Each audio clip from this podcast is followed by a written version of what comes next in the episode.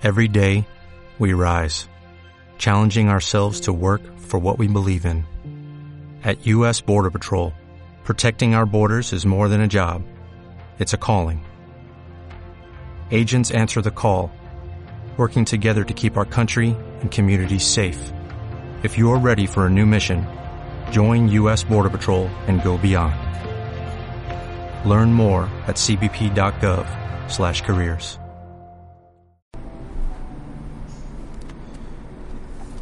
Carl Sagan, Los Dragones del Edén, especulaciones sobre la evolución de la inteligencia humana. Capítulo V. Las abstracciones de los brutos.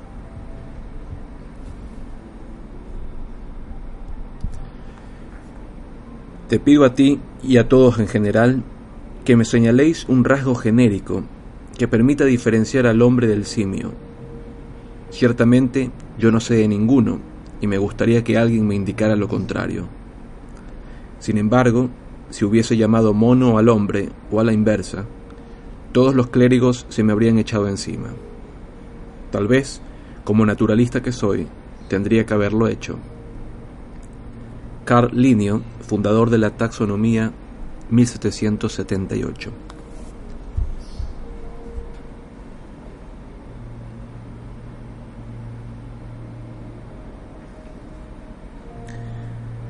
Las bestias no pueden formular abstracciones, declaró John Locke, expresando con estas palabras el sentir generalizado del hombre en el transcurso de la historia escrita. Pero el obispo de Berkeley replicó con socarronería, si lo que confiere a los brutos la condición de tales es el hecho de que no sean capaces de pensar en abstracto, me temo que muchos de los que pasan por hombres deberían sumarse a ellos. El pensamiento abstracto, por lo menos en sus manifestaciones más, más sutiles, no es un rasgo permanente del hombre medio en sus actividades cotidianas. Y si el pensamiento abstracto no fuera tanto una cuestión de especie como de grado, ¿No pueden otros animales realizar abstracciones aunque no sea con la frecuencia y la agudeza del hombre? Entre nosotros prevalece la idea de que los demás animales son criaturas muy inteligentes. Sin embargo, cabe preguntarse si hemos analizado con vigor, con rigor, perdón, la posibilidad de que los animales posean un apreciable nivel intelectivo. ¿No será que como en El pequeño salvaje, la punzante película de François Truffaut, basada en el, libro sobre este niño encontrado en la selva, tendemos a ver en la ausencia de nuestra forma de expresar la inteligencia la carencia de la misma. Refiriéndose al tema de la comunicación con otras especies animales, el filósofo francés Montaigne manifestó lo siguiente. ¿Por qué suponer que los impedimentos que dificultan esta comunicación son imputables solo a ellos y no también a nosotros? Aquí una nota a pie de página un poco extensa. Puede que las dificultades que tenemos para comprender o establecer comunicación con otros animales deriven de nuestra reticencia a asimilar otras formas menos familiares de relación con el medio. Por ejemplo, los delfines y los cetáceos, que detectan el entorno mediante un sistema muy perfeccionado de rastreo, por eco, semejante al sonar. También se comunican entre sí mediante una amplia y perfeccionada serie de chasquidos que hasta el momento no han podido ser interpretados. Una moderna y brillante teoría, a la sazón, en fase de investigación aún, asegura que la comunicación entre dos delfines supone una recreación de las características de reflexión tipo sonar de los objetos descritos por el pez. Desde este ángulo, un delfín no alude al tiburón con una sola palabra, sino que transmite una serie de chasquidos que corresponden al espectro de reflexión auditivo que obtendría al proyectar en un tiburón las ondas acústicas según el modo de detención, de detección. Semejante al sonar propio del delfín. Según esta apreciación, la forma básica de comunicación entre dos delfines vendría a ser una especie de onomatopeya aural, un esbozo de imágenes en frecuencia audio, en el caso que nos ocupa esbozos o caricaturas del tiburón. No es difícil imaginar la amplitud de tal lenguaje trasladándolo de las ideas concretas a las abstractas y mediante el uso de una especie de jeroglífico auditivo, en uno y otro caso análogos al surgimiento del lenguaje escrito en Egipto y Mesopotamia. En dicho supuesto, los delfines estarían en condiciones de crear extraordinarias imágenes audio nacidas de la imaginación más que de sus experiencias. Existe ciertamente un largo anecdotario demostrativo de que los chimpancés son criaturas inteligentes. El primer estudio serio sobre el comportamiento de los simios, sin excluir el medio natural que les es propio, lo llevó a cabo en Indonesia Alfred Russell Wallace, descubridor conjuntamente con Darwin de la evolución a través de la selección natural. Estudiando los hábitos de conducta de una cría de orangután, Wallace llegó a la conclusión de que su comportamiento era exactamente el mismo que el de un niño en circunstancias parecidas. En realidad, el término orangután corresponde en malayo a una frase que significa hombre de la selva y no simio.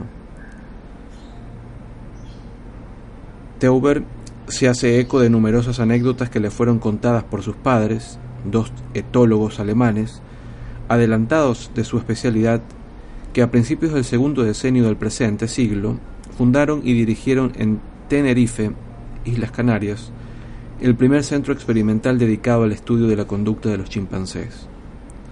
Fue allí donde Wolfgang Kohler realizó sus famosas investigaciones con Sultán, un chimpancé superdotado capaz de unir las dos partes de un bastón o caña para poder hacerse con un plátano que de otro modo hubiera permanecido fuera de su alcance. También en el, en el, centro experimental de Tenerife se vio a dos chimpancés que se entretenían maltratando a un polluelo. Uno de ellos mostraba al animalito un poco de comida y cuando se acercaba atraído por ella su compañero le sacudía con un alambre que ocultaba tras la espada, la espalda. El polluelo reculaba, pero enseguida reincidía, lo que le valía un nuevo azote.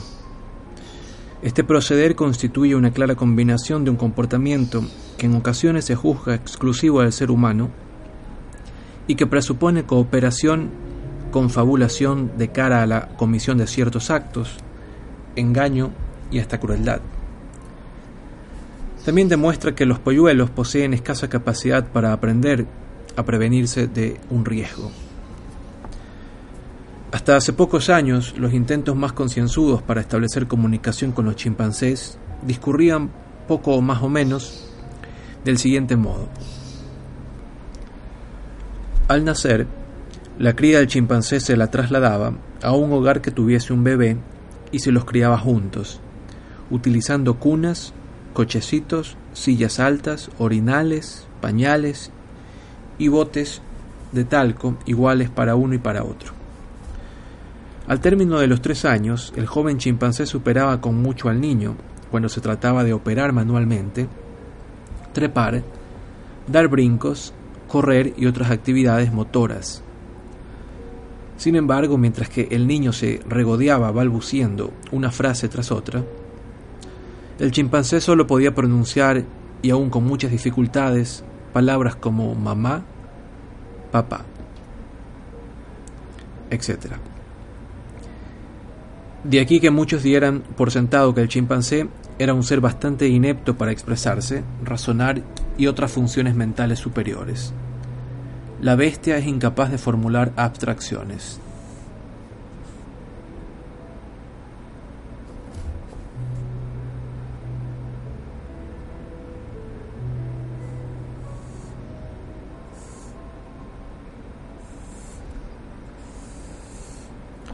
Sin embargo, hubo dos psicólogos de la Universidad de Nevada Beatriz y Robert Gardner, que cavilando en torno a los experimentos realizados, observaron que la faringe y la laringe del chimpancé no están adaptos, o adaptados perdón, para emitir sonidos y articular palabras como en el caso del hombre.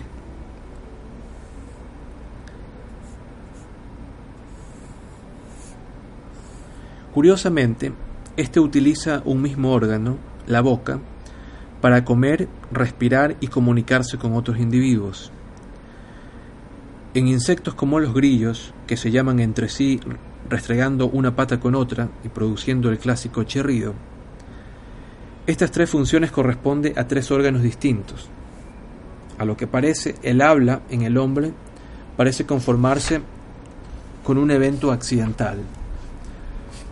Por otra parte, el hecho de que el hombre utilice para expresarse oralmente órganos que cumplen otras misiones eh, u objetivos demuestra también que nuestras facultades de expresión oral se originaron en un pasado relativamente cercano.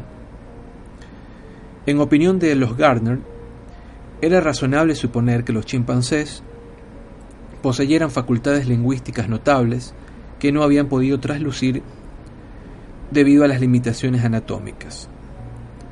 Ello les llevó a preguntarse si había un tipo de lenguaje simbólico que potenciase más los rasgos positivos que los negativos de la anatomía del chimpancé. Dieron así con una brillante idea, enseñar a este animal el lenguaje por señas utilizado en Norteamérica, conocido como el AMESLAN, acrónimo de American Sign Language.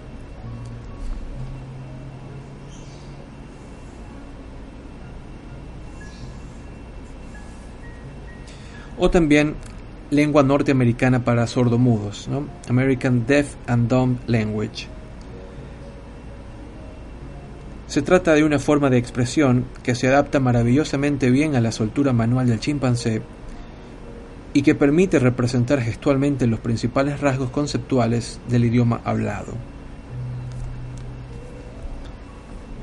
A la sazón, disponemos de un nutrido acopio escrito y filmado de conversaciones en Ameslan y otros lenguajes por señas con Washoe, Lucy, Lana y otros chimpancés estudiados por los Gardner y diversos investigadores. Algunos chimpancés poseen un repertorio de 100 a 200 términos y además son capaces de distinguir entre diversos modelos de sintaxis y reglas gramaticales.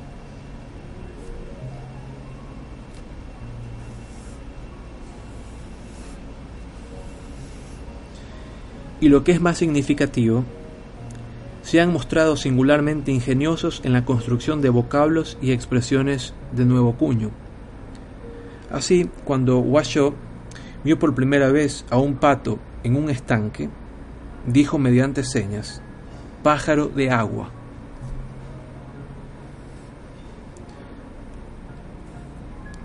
que corresponde al término utilizado en inglés y en otros idiomas, pero que el chimpancé improvisó para tal ocasión. La hembra lana no había visto otros frutos de forma esférica que las manzanas, pero como sabía indicar por señas el nombre de los colores principales, un día en que vio a uno de los cuidadores comer una naranja, señaló con los correspondientes ademanes manzana color naranja. Después de probar una raja de sandía, un pedazo de sandía, Lucy la llamó bebida con azúcar.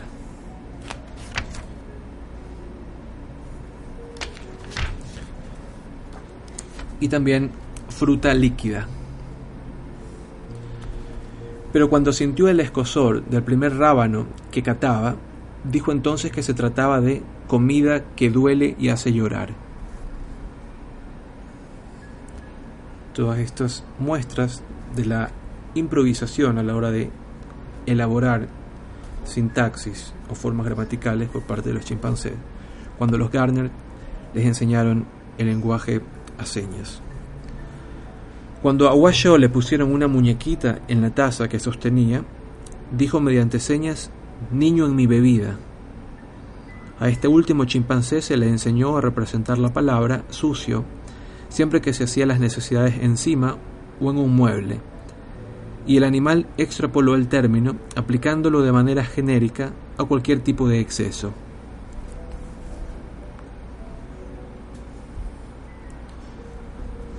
En presencia de un resus mono común con el que no simpatizaba, repitió machaconamente mono asqueroso, mono asqueroso, mono asqueroso. A veces decía cosas como sucio Jack, bebida con trampa.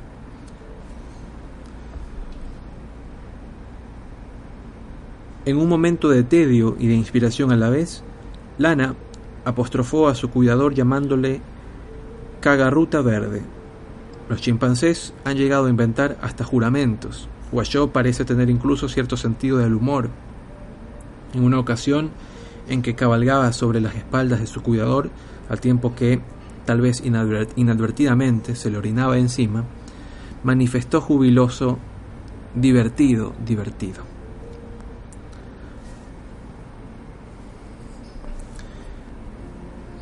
En cuanto a Lucy, terminó por aprender a distinguir claramente el sentido de las frases como Roger hace cosquillas a Lucy y Lucy hace cosquillas a Roger. Dos actividades que la deleitaban en extremo. Asimismo, Lana dedujo de la frase Tim cuida de Lana otra que decía Lana cuida de Tim. Washoe fue sorprendido leyendo una revista. El chimpancé volvía las páginas eh, despacio se entretenía contemplando las ilustraciones y en un momento dado, sin dirigirse a nadie en particular, realizaba las señas pertenecientes, como la correspondiente a la palabra gato, al toparse con la fotografía de un tigre, o bebida al fijar la vista en el anuncio de un vermut. Habiendo aprendido a indicar por señas la palabra abierto con referencia a una puerta, Washoe extendió el concepto a una cartera de mano. También intentó conversar en Ameslan con el gato del laboratorio, que resultó ser el único analfabeto del lugar.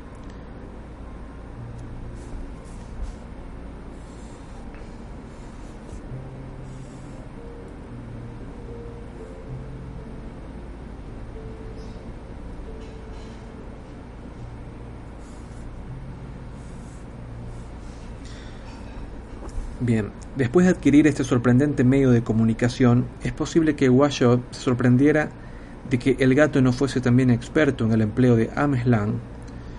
Un día en que Jane, la madrastra de Lucy, salió del laboratorio, ésta la miró con fijeza y dijo por señas, llámame, yo gritar.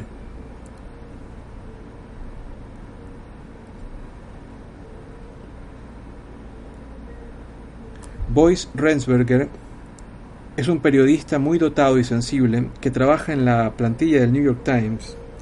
Sus padres eran sordomudos, aunque él es perfectamente normal. Con todo, el primer idioma que conoció fue el Ameslan. Después de que el Times le enviara a Europa por espacio de algunos años, de vuelta a los Estados Unidos, una de las primeras tareas que se le encomendaron en el plano interior fue la de investigar los experimentos de los Garner con Washoe. Después de haber dedicado un poco de tiempo a trabajar, perdón, a trabar conocimiento con el chimpancé, Resberger escribió un reportaje en el que, entre otras cosas, decía, de repente me di cuenta de que estaba conversando con un individuo de otra especie en la lengua que había conocido cuando niño. Por supuesto, el empleo del término lengua es figurativo y está profundamente encastrado en la estructura del lenguaje. Su otra acepción hace referencia al órgano físico propiamente dicho. Pero la verdad es que Rensberger conversaba con un miembro de otra especie en su mano, no la lengua nativa.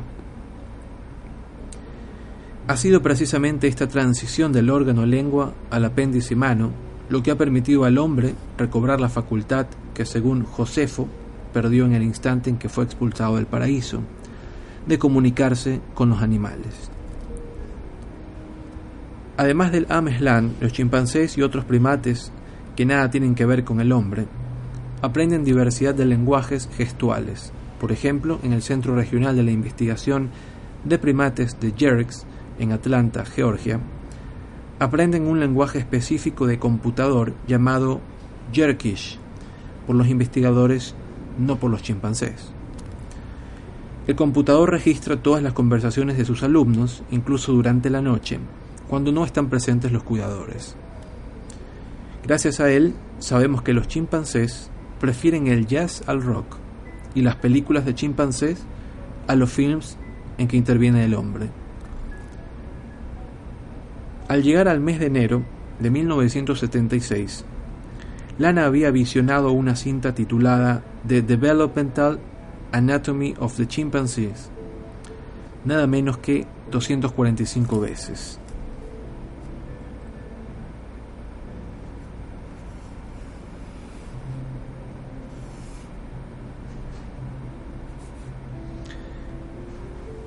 No cabe duda de que vería con agrado una mayor variedad en el fondo de material fílmico en el archivo.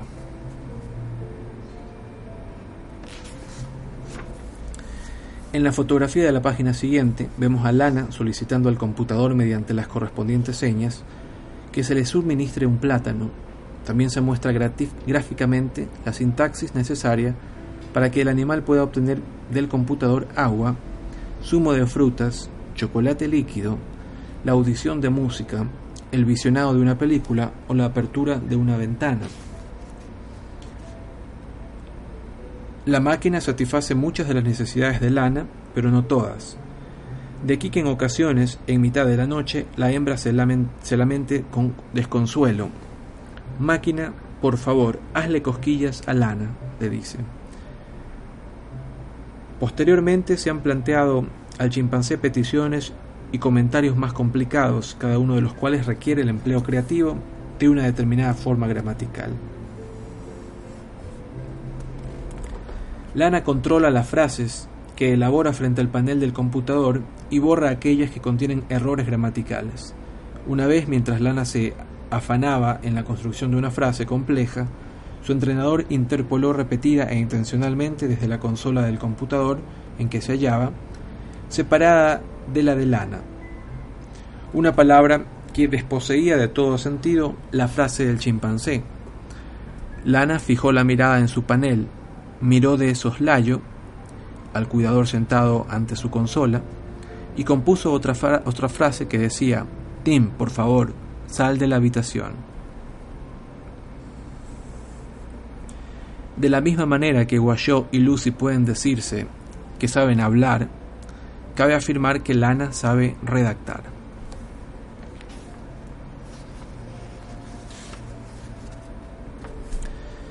En la etapa primeriza durante la cual Washoe aprendía a desarrollar sus facultades verbales, Jacob Bronowski y un colega suyo dieron a conocer un trabajo científico en el que se quitaba todo valor al lenguaje por señas y ademanes, y ademanes que utilizaba el citado chimpancé. Bronowski, que no tenía en su poder más que escasos datos, alegaba para ello que Washoe no interpelaba ni negaba las propuestas que se le hacían. Sin embargo, investigaciones posteriores demostraron que tanto Washoe como otros chimpancés eran perfectamente capaces de formular preguntas y de rebatir aseveraciones.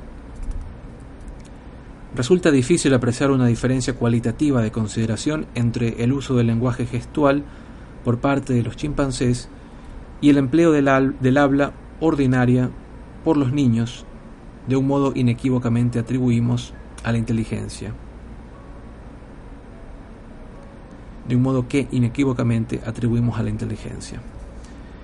Leyendo el trabajo de Bronowski, tengo la ligera impresión de que hay en él un poco de chauvinismo humano, una reminiscencia de la afirmación de Locke, de que las bestias no pueden formular abstracciones.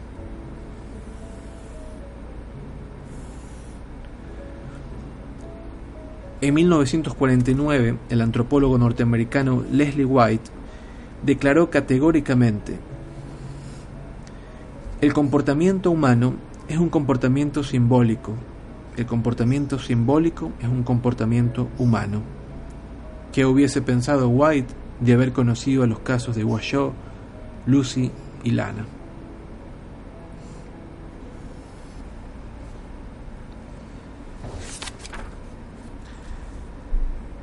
Estas observaciones acerca del lenguaje y el nivel de inteligencia de los chimpancés tienen una intrigante incidencia en los argumentos Rubicon antes mencionados, a saber, la aserción de que la masa total del cerebro, o como mínimo la razón entre la masa cerebral y corporal, es un índice válido del nivel intelectivo.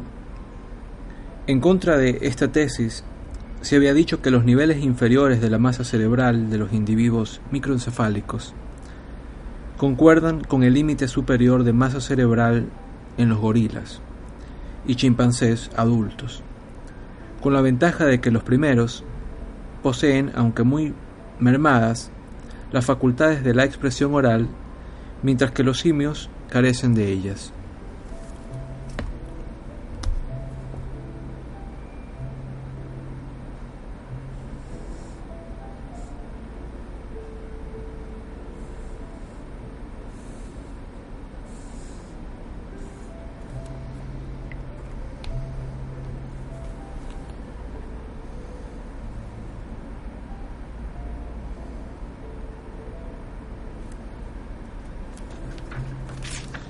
Sin embargo, conviene tener presente que los individuos microcefálicos solo pueden expresarse oralmente en contadísimos casos.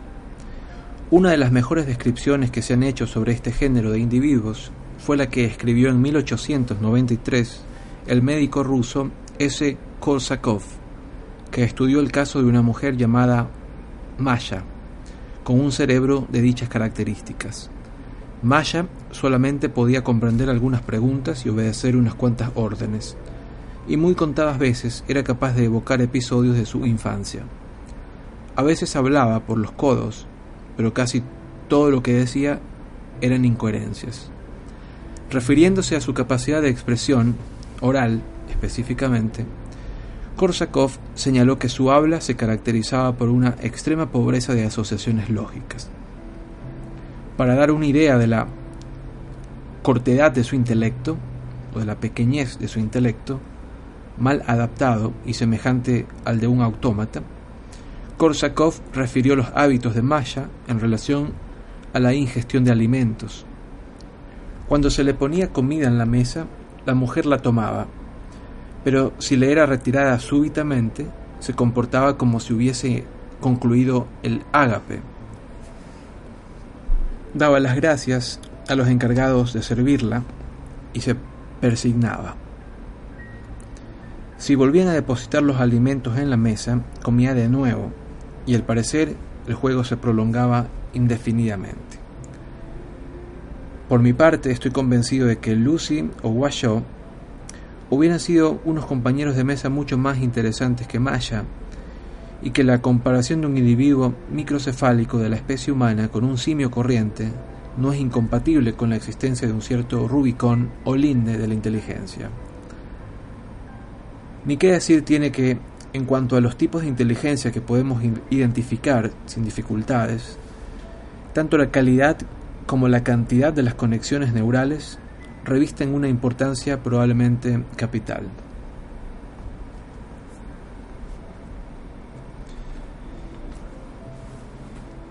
James Dewson, de la Facultad de Medicina de la Universidad de Stanford, y sus colegas han llevado a cabo últimamente una serie de experimentos que fundamentan en el plano fisiológico la idea de que los centros del lenguaje en los simios se hayan localizados en el neocórtex, sobre todo como sucede con el hombre en el hemisferio izquierdo.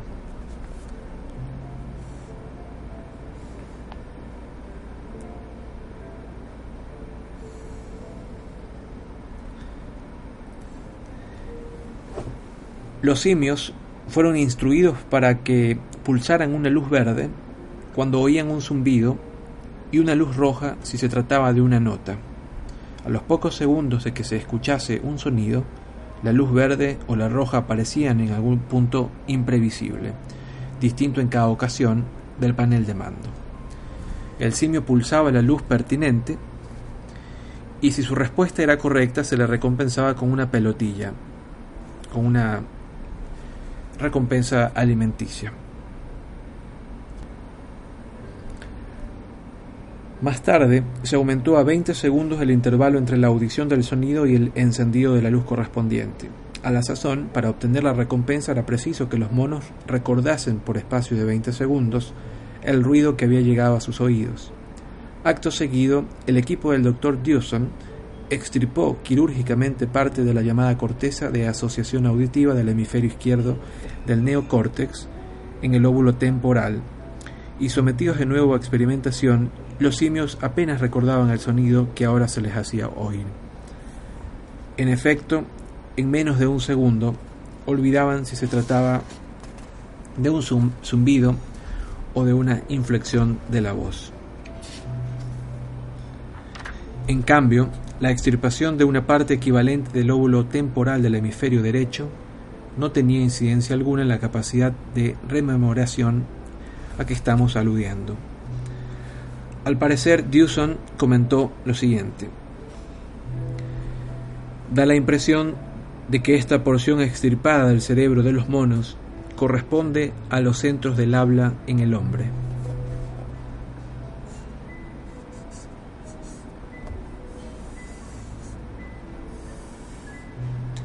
Investigaciones similares llevadas a cabo con los resus monocorrientes, pero utilizando estímulos visuales en vez de auditivos, parecen demostrar que no existen indicios de que haya diferencia entre los hemisferios del neocórtex. Debido a la creencia generalizada, al menos entre los guardianes de los zoológicos, de que los chimpancés adultos son demasiado peligrosos para residir en un hogar o medio similar tras alcanzar la pubertad, Guayo y otros chimpancés que habían llegado a un notable dominio del lenguaje fueron retirados de las casas en que se encontraban sin que ellos lo solicitaran. He aquí la razón de que no tengamos datos consistentes sobre las facultades de expresión de los monos y simios adultos. Una de las cuestiones más interesantes sería saber si una hembra de chimpancé dotada de aptitudes para la expresión verbal, podría transmitirlas a su descendencia. Parece muy probable que así sea, y que una comunidad de chimpancés inicialmente facultada en el terreno del lenguaje, por señas, esté en condiciones de transmitir el lenguaje gestual a otras generaciones.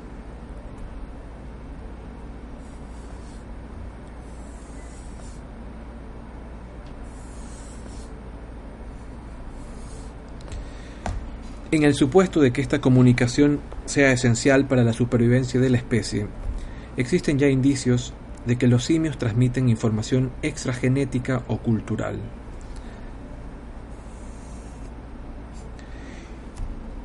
Jane Goodall tuvo ocasión de comprobar que las crías de chimpancés nacidas en la selva emulan el comportamiento de sus madres y aprenden la tarea no exenta de complejidad de encontrar una ramita o brisna apropiada para hurgar en el, en el interior de los nidos de termitas y procurarse un bocado que consideran de lo más apetitoso.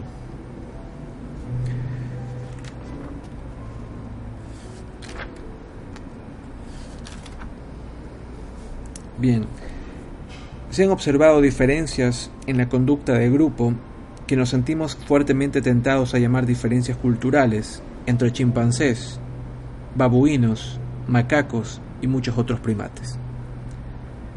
Así, por ejemplo, puede ocurrir que un grupo de monos sepa cómo comer los huevos que depositan las aves, en tanto que un grupo o comunidad que habita en las proximidades desconoce la manera de hacerlo.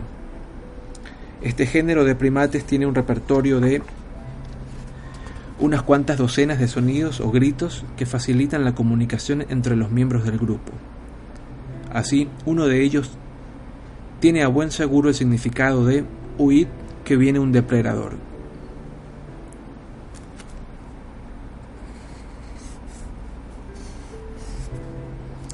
Pero el timbre y tono de los sonidos puede variar de un grupo a otro. Existen, por decirlo de algún modo, acentos regionales.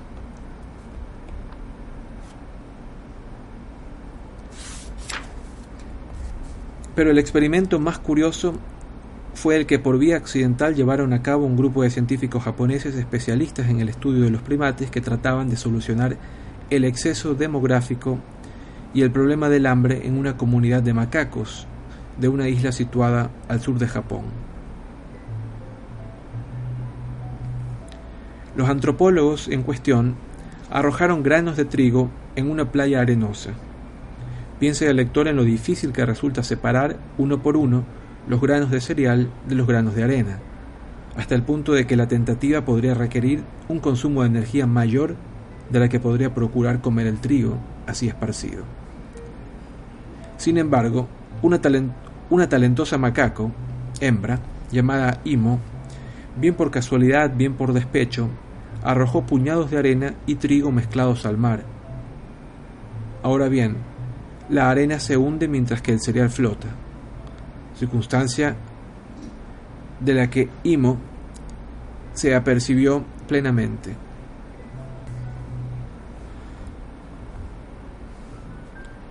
Con tan singular proceso de cribado, logró dar satisfacción a su estómago, aunque eso sí, a base de comer trigo reblandecido por el agua. Los macacos de más edad siguieron hurgando por su cuenta, ignorando el hallazgo del macaco hembra. Pero los especímenes más jóvenes parecieron comprender la gran importancia del descubrimiento y siguieron el ejemplo de Imo. A la siguiente generación, la práctica se hallaba ya más extendida, y en la actualidad los macacos que pueblan la isla utilizan este método de cerner el cereal, constituyendo con ello un ejemplo de tradición cultural entre los monos.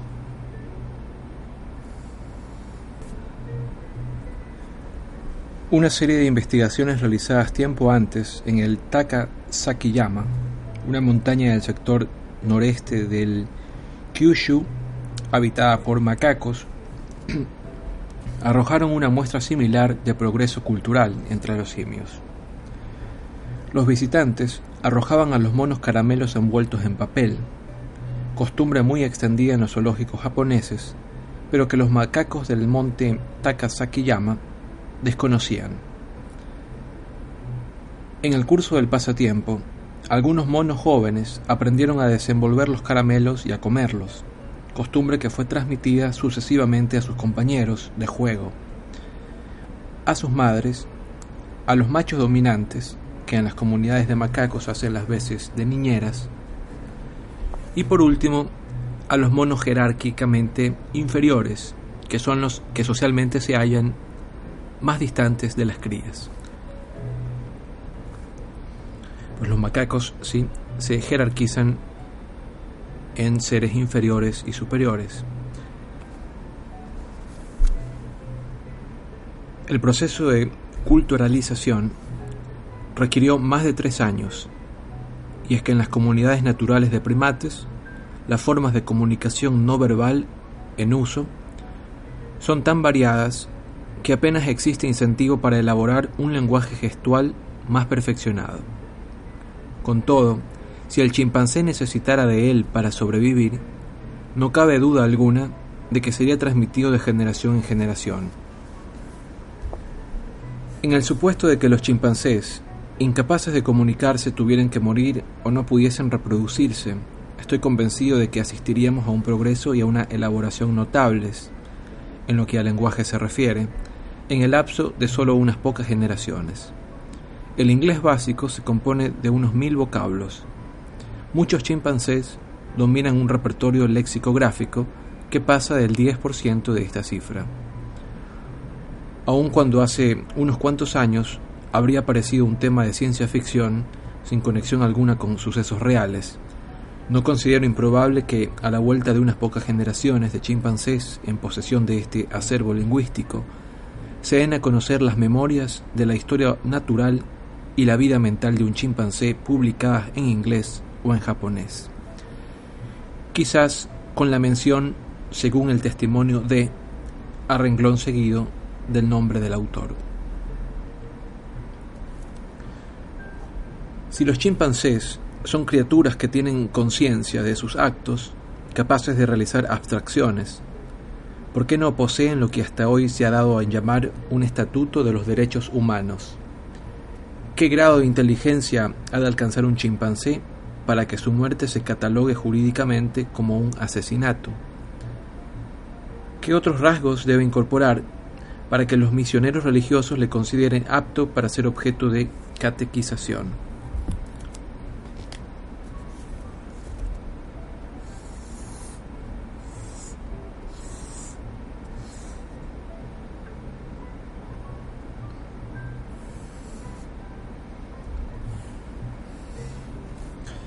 Bien, no hace mucho, el director de un importante centro de investigación sobre primates me mostró las dependencias del recinto.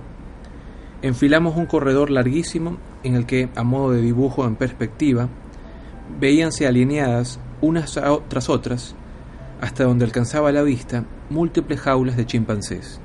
Había uno, dos y hasta tres en cada compartimiento. Y no me cabe la menor duda de que las instalaciones eran modélicas atendiendo a lo que son estos centros, o en relación con el caso propuesto, los clásicos zoológicos.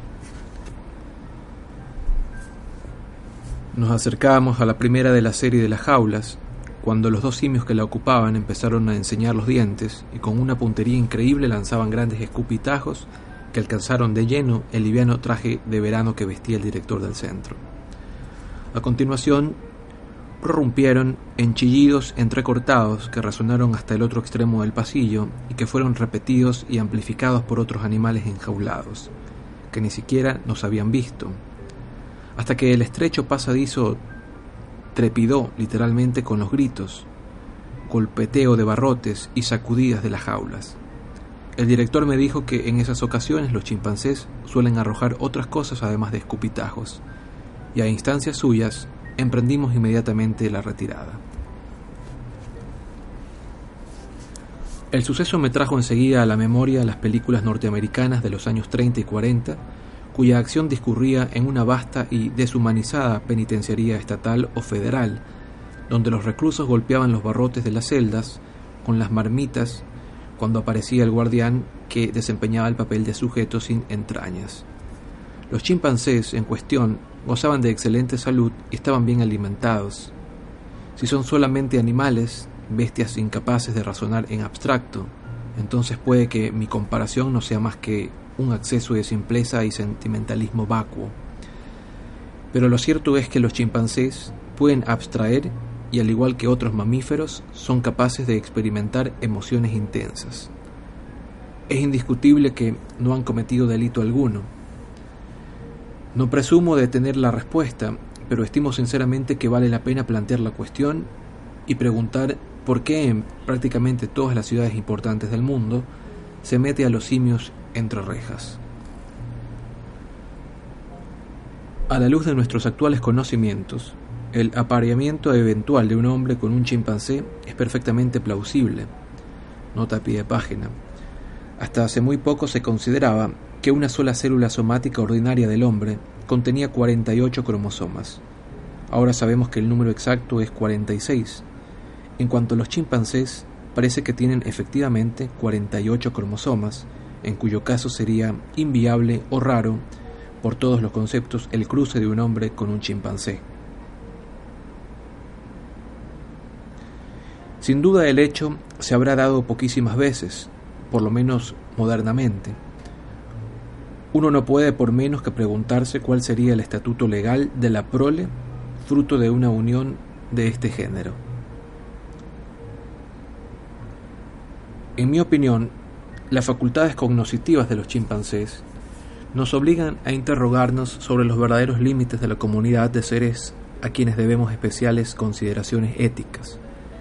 Espero además que su estudio puede contribuir a ensanchar nuestras perspectivas éticas y hacernos tomar en consideración, por vía descendente, a los grupos taxonómicos que pueblan la Tierra y en la línea ascendente a los organismos extraterrestres en el supuesto de que existan. Resulta difícil calibrar el impacto emocional que supone para un chimpancé el aprendizaje de una lengua, Tal vez la mejor manera de averiguarlo sea analizar la reacción de un ser humano inteligente afectado por graves carencias sensoriales, que experimentó en propia carne el hallazgo del lenguaje. Aun cuando Helen Keller, invidente y sordomuda, poseía una percepción, inteligencia y sensibilidad muy superiores a los de cualquier chimpancé, su testimonio conlleva en parte el tono emocional que este notable desarrollo en los modos de expresión de los primates puede producir en el chimpancé, sobre todo en un medio que la posibilidad de comunicarse determina o refuerza considerablemente la supervivencia. Un día, la instructora de la señorita Keller se dispuso a salir de paseo con su pupila. He aquí el relato de la paciente.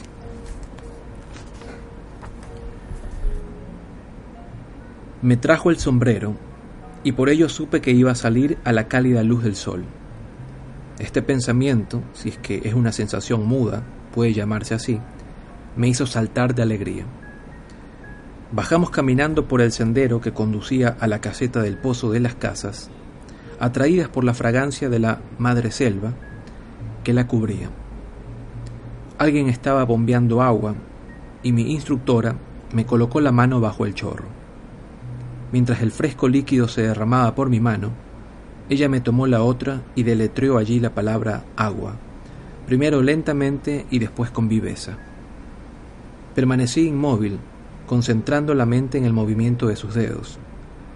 De repente me asaltó como una vaga conciencia de algo olvidado, la excitación de un pensamiento recobrado, y sin saber muy, muy bien cómo me fue revelado el misterio del lenguaje. Supe entonces que agua correspondía al maravilloso frescor que yo sentía resbalar por mi mano. Aquella palabra viva despertó mi alma, le infundió esperanza, la llenó de luz y de alborozo, la liberó. Cierto es que todavía quedaban obstáculos que salvar, pero eran obstáculos que, andando el tiempo, podía vencer sin dificultad. Me alejé del pozo con un deseo enorme de aprender. Ahora todo tenía un nombre, y cada nombre alumbraba otra idea. De regreso a la casa todos los objetos que palpaba parecían estremecerse llenos de vida. La causa de ello estaba en que ahora lo veía todo con la extraña y súbita visión que me había poseído.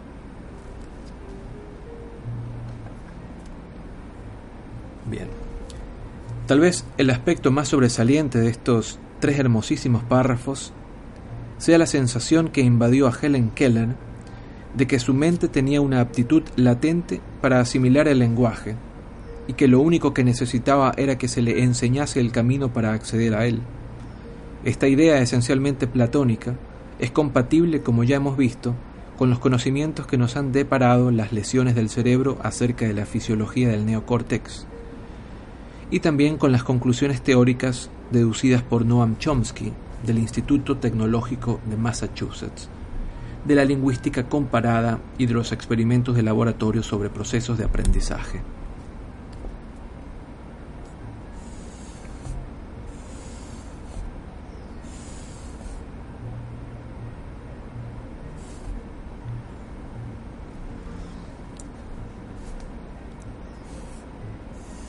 Bien, en el lapso de estos últimos años se ha puesto de relieve que también el cerebro de los primates está preparado, aunque probablemente no en el mismo grado, para este acceso a la expresión de las ideas mediante el lenguaje. Resulta muy difícil sobreestimar los efectos que puede tener a la larga la enseñanza del lenguaje a los restantes primates. En El origen del hombre, de Charles Darwin, hallamos un pasaje interesantísimo que dice textualmente lo siguiente. La diferencia entre el intelecto humano y el de los animales superiores, con ser grande, es básicamente de grado y no de especie. Si pudiera demostrarse que determinadas funciones mentales de orden superior, como la formación de conceptos generales, la capacidad introspectiva, etc., son exclusivas del hombre, cosa que me parece muy dudosa, no es improbable que tales facultades se nos mostraran como simple resultado accesorio de otras cualidades intelectuales superiores, que a su vez son en buena medida consecuencia del uso continuado de una lengua perfecta.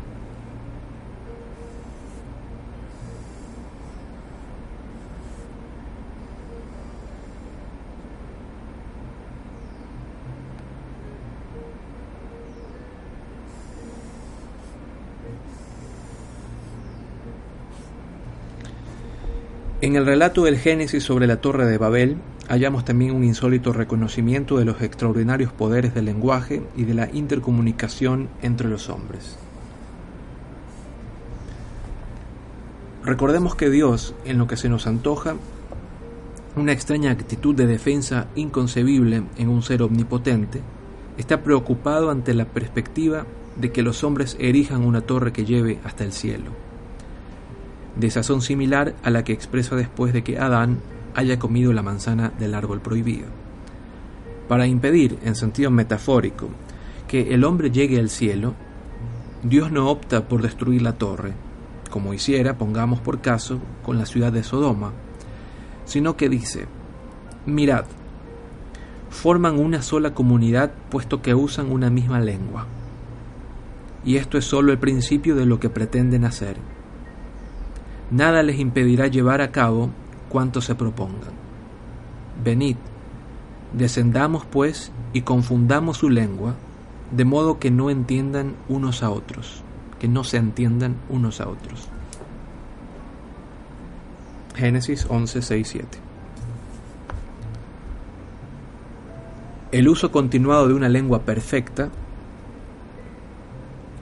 ¿qué forma de cultura, qué clase de tradición oral podría establecer los chimpancés tras centenares o millares de años de uso comunal de un complejo lenguaje gestual? Y en el supuesto de que existiese esta comunidad aislada e ininterrumpida de chimpancés, ¿cómo interpretarían el origen del lenguaje? ¿Acaso los Gardner y los investigadores del Centro de Primates de Yerkes serían oscuramente recordados como legendarios héroes populares o dioses de otra especie? ¿Existirían mitos como los de Prometeo, Tot u Oanes sobre unas criaturas divinas que otorgaron a los simios el don de la lengua? A decir verdad, la instrucción de los chimpancés en el plano del lenguaje gestual posee claramente las mismas connotaciones emotivas y sentido religioso que la secuencia, totalmente ficticia, de la película y de la novela 2001 Una Odisea del Espacio, en la que el representante de una avanzada civilización extraterrestre instruye en cierta manera a nuestros antecesores homínidos. Pero quizá el aspecto más singular de la cuestión sea el hecho de que, aparte del hombre, haya primates tan próximos al entorno del lenguaje tan afanosos por aprender, tan asombrosamente facultados en lo que toca su empleo, tan imaginativos una vez han aprendido a expresarse. Sin embargo, esta apreciación suscita una interesante pregunta. ¿Por qué están en el entorno, en la periferia del lenguaje? ¿Por qué no encontramos primates dejando de lado al hombre, que estén ya en posesión de un perfeccionado lenguaje gestual? En mi opinión, una posible respuesta sería la de que el hombre ha exterminado la manera sistemática, ha exterminado de manera sistemática a los demás primates que mostraban signos de inteligencia. Hipótesis especialmente aplicable al caso de los primates que habitaban en el llano, porque es de suponer que la selva ofrecía a gorilas y a chimpancés relativa protección contra las depredaciones del hombre. Es posible que hayamos actuado como instrumento de la selección natural suprimiendo toda competencia en el plano intelectivo y que hayamos hecho retroceder los límites de la inteligencia y las facultades lingüísticas entre los primates distintos del hombre hasta el punto de que parezcan inexistentes.